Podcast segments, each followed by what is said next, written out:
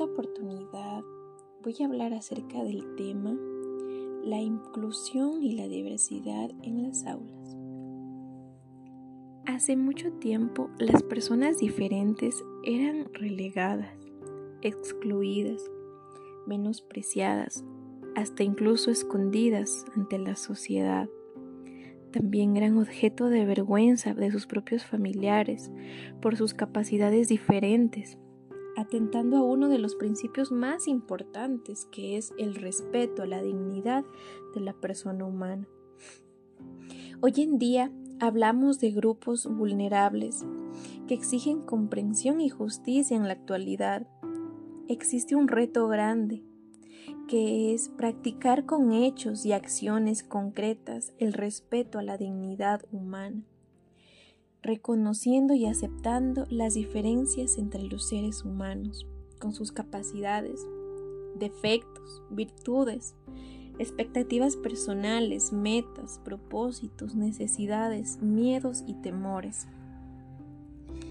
Es así que a lo largo de la historia, la inclusión se ha ido adentrando en la educación, como es el hecho de la década de los 70, Aquí ya se planteó una propuesta de la educación especial. Se dio las escuelas de educación especial. Así también vemos que en la década de los 80 el Ministerio de Educación y Cultura crea la unidad de educación especial. La ley y reglamento de educación que era garantizada que la educación atendiera a las personas excepcionales. También así que en la década de los 90, de la integración a la inclusión, se propicia el término educación especial y necesidades educativas especiales, donde su principal labor era asegurar la igualdad para todos dentro del marco legal. Seguimos al año 2006. Aquí ocurre que el Estado se compromete a incluir a personas con discapacidad. En el año 2010, el Ministerio de Educación e Inclusión desarrolla un proceso de reestructuración donde ya se da lo que es el adentrar a estas personas dentro del marco legal de la educación.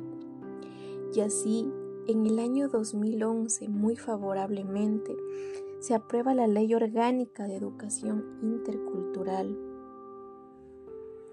Por ello, quiero compartir una frase que es muy importante para poderla recordar siempre, que es, el docente tiene un gran peso en la inclusión, ya que él deberá saber, hacer y crear si es que en algún momento se presentan desafíos en el aula. Para la atención a la diversidad, el docente deberá tener ciertas competencias básicas, como por ejemplo identificar las competencias iniciales, estilos y ritmos de aprendizaje, ya que sabemos muy bien que no todos los niños aprenden al mismo ritmo al mismo tiempo y en el mismo espacio, ya que tendrán quizá capacidades eh, diferentes. Otra competencia será diversificar el currículo, la evaluación y la enseñanza. Si es que el docente se llega a encontrar con algún desafío, tendrá que ser creativo e innovar para que haya inclusión. Otra de las competencias es implementar estrategias que promueven el reconocimiento y respeto de la lengua, la cultura, el origen, los estudiantes en los procesos educativos. De esta manera el docente se ingeniará todas las técnicas, herramientas para que puedan conocerse entre ellos y así se respeten. Así también generar un clima propicio para el aprendizaje y la convivencia que todos los niños amen ir a la escuela, que nadie se quede atrás ni solo, que nadie tenga miedo a la inclusión. Y finalmente quiero hablar de otra competencia básica que es generar redes y promover la colaboración entre distintos actores de la comunidad escolar, para de esta manera fortalecer las necesidades que puedan tener los niños. Por otro lado, en la actualidad, muchas veces se confunde lo que es inclusión e integración. Y se debe tener en cuenta que son dos términos totalmente diferentes. La inclusión va más allá de una integración. Por ello, debemos tener en cuenta cuál es el verdadero significado de la inclusión educativa. Pero ¿cuál es? Es un proceso donde se involucra a todos los estudiantes, eliminando cualquier tipo de barrera. En el caso de la educación inicial, ¿cómo se puede practicar lo que es la inclusión? Se la puede practicar mediante la empatía. Desde que son de pequeñitos enseñarles lo que es la empatía con su compañero.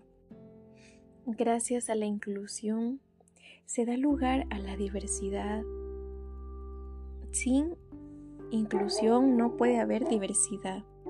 Por ello, el profesor propone varias opciones para desarrollar las habilidades de cada niño. Por ello, la diversidad en sí misma no tiene valor.